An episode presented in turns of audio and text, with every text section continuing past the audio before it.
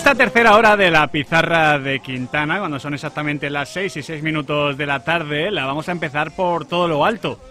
Llegó a un Cádiz hundido y lo salvó en la última jornada. Este año la cosa la verdad es que no comenzó nada bien, pero tiene ya el Cádiz decimoquinto. Sergio González, bienvenido de nuevo a la pizarra de Quintana, ¿cómo estás? Hola, ¿qué tal? Buenas tardes. Imagino, Sergio, que estarías mejor si la jornada del pasado fin de semana fuese la 38 y no la 24, pero la cosa va bien, ¿no? Sí, hombre, está claro que ojalá...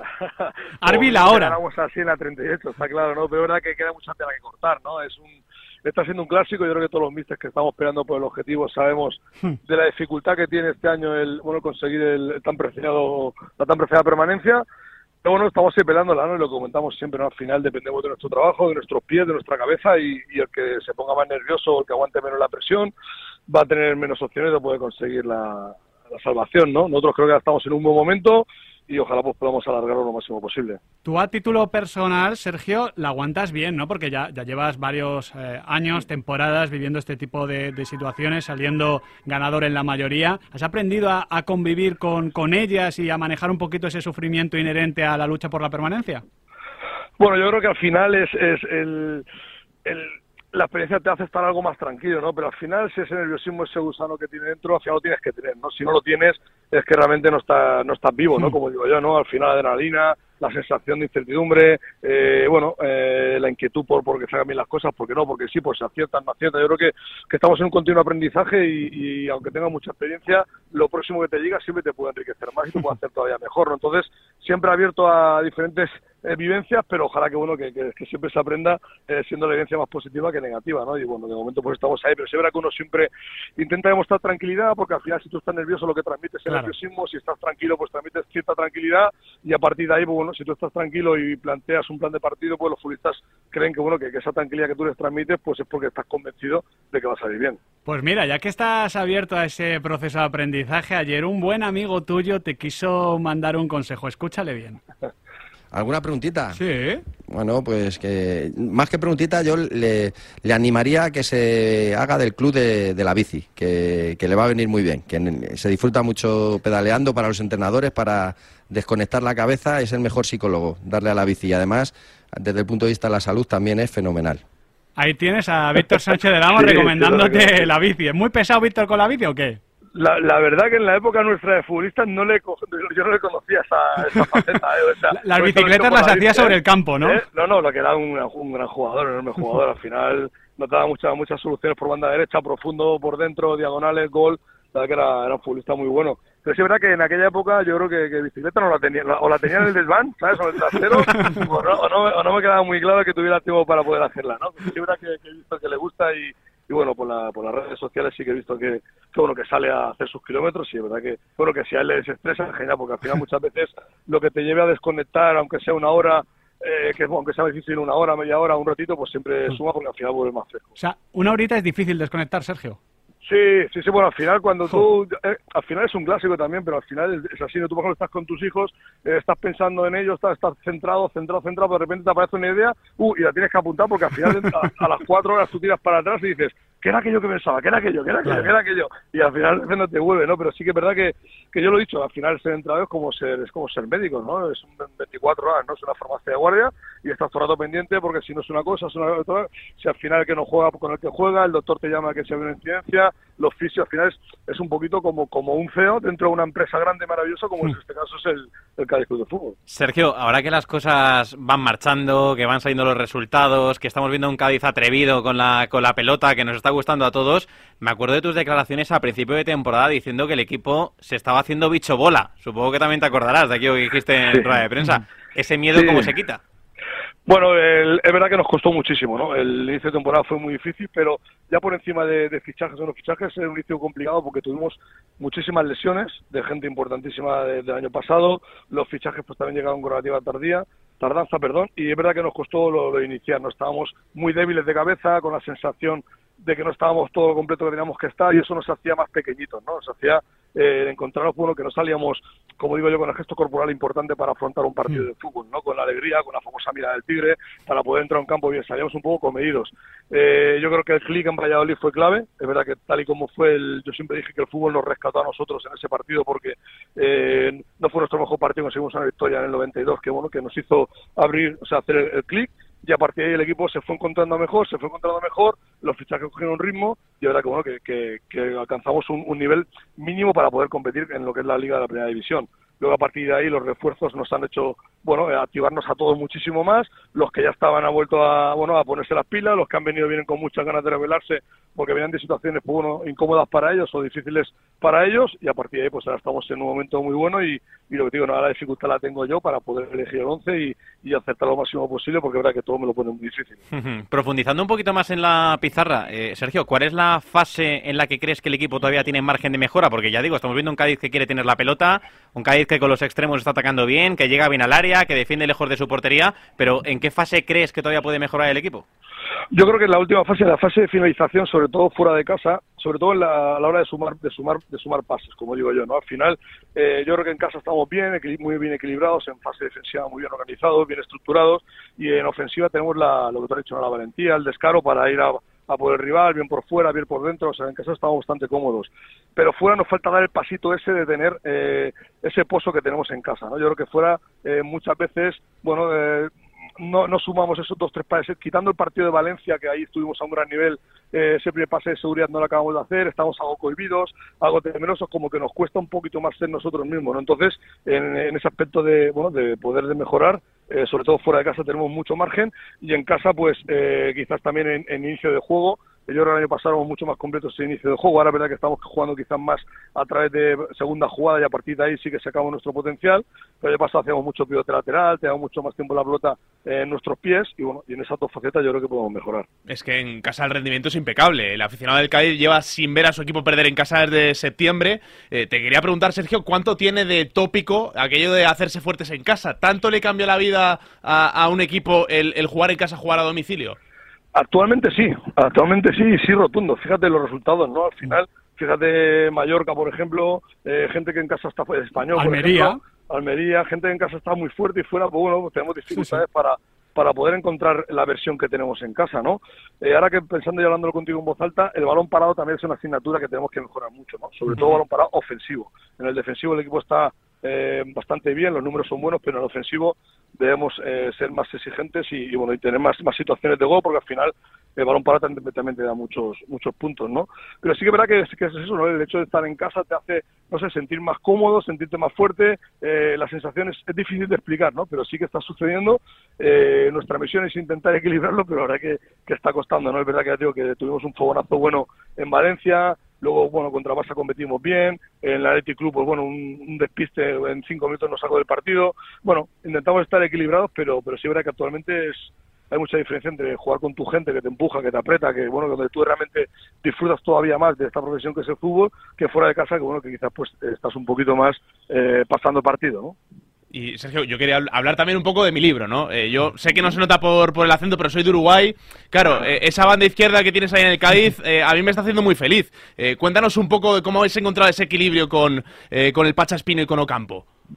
Bueno, pues el tema de Pacha yo creo que, es una garantía, ¿no? Ya, ya lleva tiempo aquí, es un futbolista importante para nosotros, eh, capitán, es un referente, un tío que empuja, que aprieta, que tiene calidad, que tiene mucho peso en el vestuario y en el equipo y, la verdad que bueno que, que, está confirmando lo que las expectativas y bueno y el fútbol y el fútbol que tiene que tiene sí mismo, ¿no?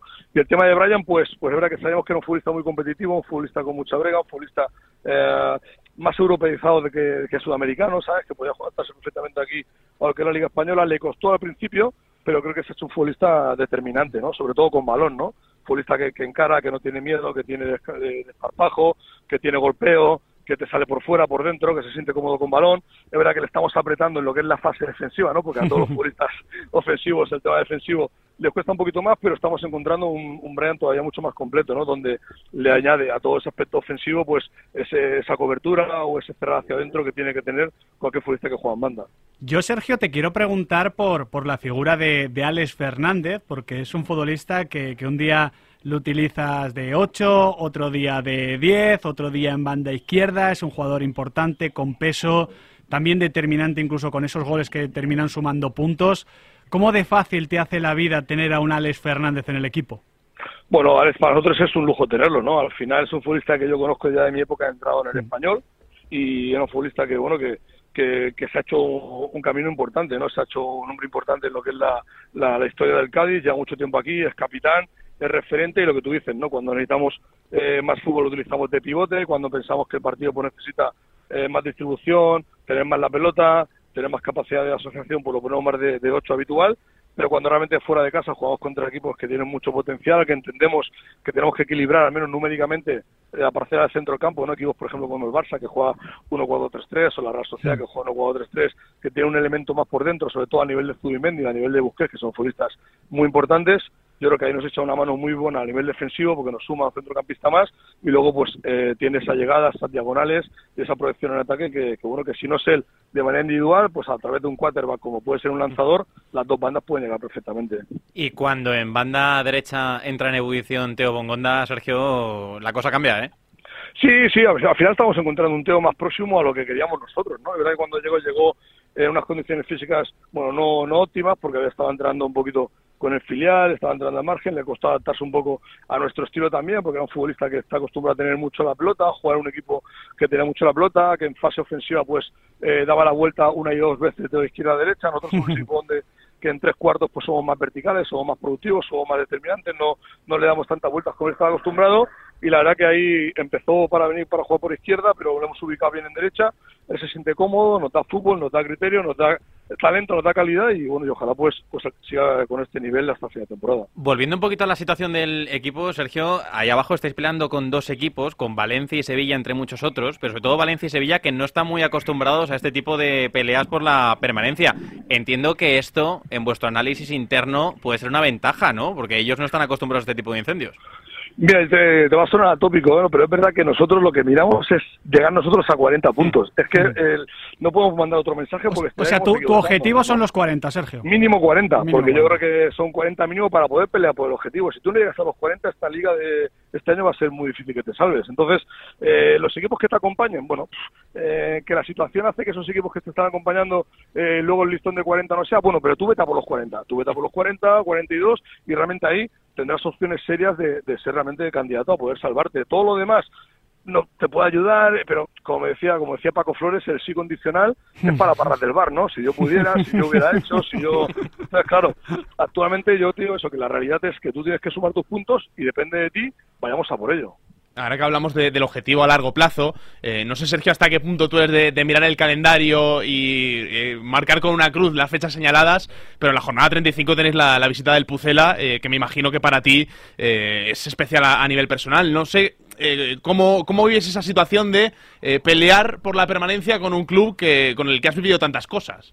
Mira, si te digo la verdad, en mi cabeza solo tengo Getafe, Almería y que hay un parón. O sea, vamos por bloques. Vamos, vamos, como por bloques, ¿no? Porque al final un mes en, en bueno, ahora le quiero mandar un abrazo a, Joan Carrillo, que fuimos compañeros en Español B, que fíjate, ha estado cinco partidos en el Lugo y lo han destituido. o sea, fíjate lo que es, si llegas con una ilusión terrible, cambias todo, cinco partidos. Al final, los entrenadores, un mes es como un año de vida. O sea, un, mes futbolístico es un año entero y está claro que, nosotros tenemos ahora entre ceja y ceja, hace cuatro jornadas, sea Rayo, Real Sociedad, eh, Getafe Almería y ese era el bloque que estábamos centrados y concentrados para ello antes del parón de liga. Está claro que lo que tú has dicho, ¿no? El, el, ojalá pues tanto tanto Valladolid como, nosotros consigamos el objetivo de salvarnos, porque al final allí me, dio, me, hicieron crecer como entrenador, estuve tres años y medio fantásticos, donde tengo amigos y tengo gente que, que, quiero mucho, la ciudad se volcó con mi familia, la gente, bueno, a mi familia le se portó genial con ella y, yo le deseo lo mejor, ¿no? Y ojalá pues con lo, todo lo consigamos porque, bueno, sea una gran alegría, ¿no? Pero bueno, de aquí a la jornada 35, fíjate lo que tiene que llover. recogiendo un poco el, testigo, Sergio, eh, claro, si un mes es como un año, ¿no? Dos meses que han pasado ya desde el mercado eh, serán como, como dos años. Ahora que hay un poquito de perspectiva, eh, como deportivista que eres tú, ¿entendiste la decisión de Lucas de, de marcharse en el mercado de invierno? Bueno, Lucas lo que sí que fue muy transparente, fue muy transparente y, fue muy claro desde el año pasado, ¿no? Él vino en una situación difícil para nosotros, vino entregado, vino muy por la faena y así fue su rendimiento, ¿no? Y eso te agradecer y eso es lo primero que hay que destacar, porque vino en un mercado de diciembre eh, con una situación difícil para, para el Cádiz y él fue uno de los, de los pilares para que pudiéramos conseguir el, tan ansiado, la tan ansiada permanencia. ¿no? Entonces eso es de destacar. Luego en verano eh, sé que había tenido un pacto con, con el Presi, son cosas que lo hablan entre ellos, pero él siempre, él siempre puso por delante de todo que quería volver al club de su vida, que, era por no. Es verdad que yo profesionalmente intentamos, tanto el club como yo, como los compañeros profesionalmente, darle a entender que el Depor le podía esperar un año, que para nosotros era mejor que se pudiera quedar aquí, pero bueno, él estaba obcecado y obsesionado con ello. Hasta el último momento estuvo rindiendo al máximo nivel con nosotros, entrenando todos los días, no se perdió un entrenamiento, pero él sabía que, bueno, que en esos momentos de soledad en tu casa, cuando acaba el entrenamiento, cuando no estás en la dinámica de vestuario y del Cádiz Club de Fútbol, pues tenía ese que quería irse a su Depor. Y fue muy difícil pelear contra ellos. Fíjate que prueba de ellos que él bueno, hizo, hizo lo imposible para que así sucediera y, bueno, y, así sucedió. Entonces nosotros pues resignados y aceptándolo porque al final el futbolista, como se dice, siempre juega o acaba jugando donde quiere. Así es. Los entrenadores, por desgracia, igual no podéis decir lo mismo, no podéis decir lo mismo. ayer Manolo Vizcaíno dijo que no era momento de hablar de la renovación. Imagino que tú me vas a decir algo parecido porque estás en permanencia, permanencia, ya lo has dicho, calendario, calendario parón, básicamente. Pero te pregunto más bien por tu yo personal, Sergio, ya que eres tan honesto con, nosotros, por si tú, sabiendo que acaba el contrato, trabajas tranquilo y seguro o, honestamente, entre amigos, si estuvieses con un año más de contrato, estarías más tranquilo. Bueno, al final el que tú tengas siempre una, un colchón detrás tuyo siempre te ayuda a, bueno, a estar esa tranquilidad, sobre todo a nivel familiar, ¿no? Porque al final ya solo tu desplazamiento, o tú, que haces, o tú haces como entrenador, al final yo tengo, bueno, está mi mujer, tengo tres peques de seis, cuatro y dos años, entonces claro, al final, pues esa inestabilidad, bueno, por suerte, que no es nada, no es nada tampoco agobiante, pero bueno, la sensación de tener que estar con esa inestabilidad, pues no te hace estar un poquito más, pero sí es verdad que yo te digo que, que yo estoy centrado porque yo estoy convencido que si al final eh, conseguimos el objetivo de permanencia, eh, Manuel no me va a querer renovar, eso estoy convencido. Entonces, ¿cómo puedo hacer yo para renovar por el Cádiz? Pues haciendo, eh, consiguiendo el objetivo. ¿Y cómo lo puedo hacer? Pues trabajando eh, a tope y, y con la conciencia tranquila de verlo al máximo y de esa manera pues estar más cerca poder hacerlo y a partir de ahí pues ya veremos, ¿no? Pero está claro que, en todo trabajo a todos nos gusta tener siempre pues eh, un colchón porque eso te da la sensación de bueno de, poder tener eh, eh, lo que tú has dicho, una tranquilidad que bueno que en este mundo de fútbol es difícil tenerla. Absolutamente normal. Ojalá dure muchos años esa relación y, y tus niños terminen con acento gaditano porque te has tirado muchos años en la tacita de plata. Bueno, bueno, ojalá, ojalá eso sea una buena señal, muy buena señal. Sergio González, un fuerte abrazo y mucha suerte en todo lo que está por delante.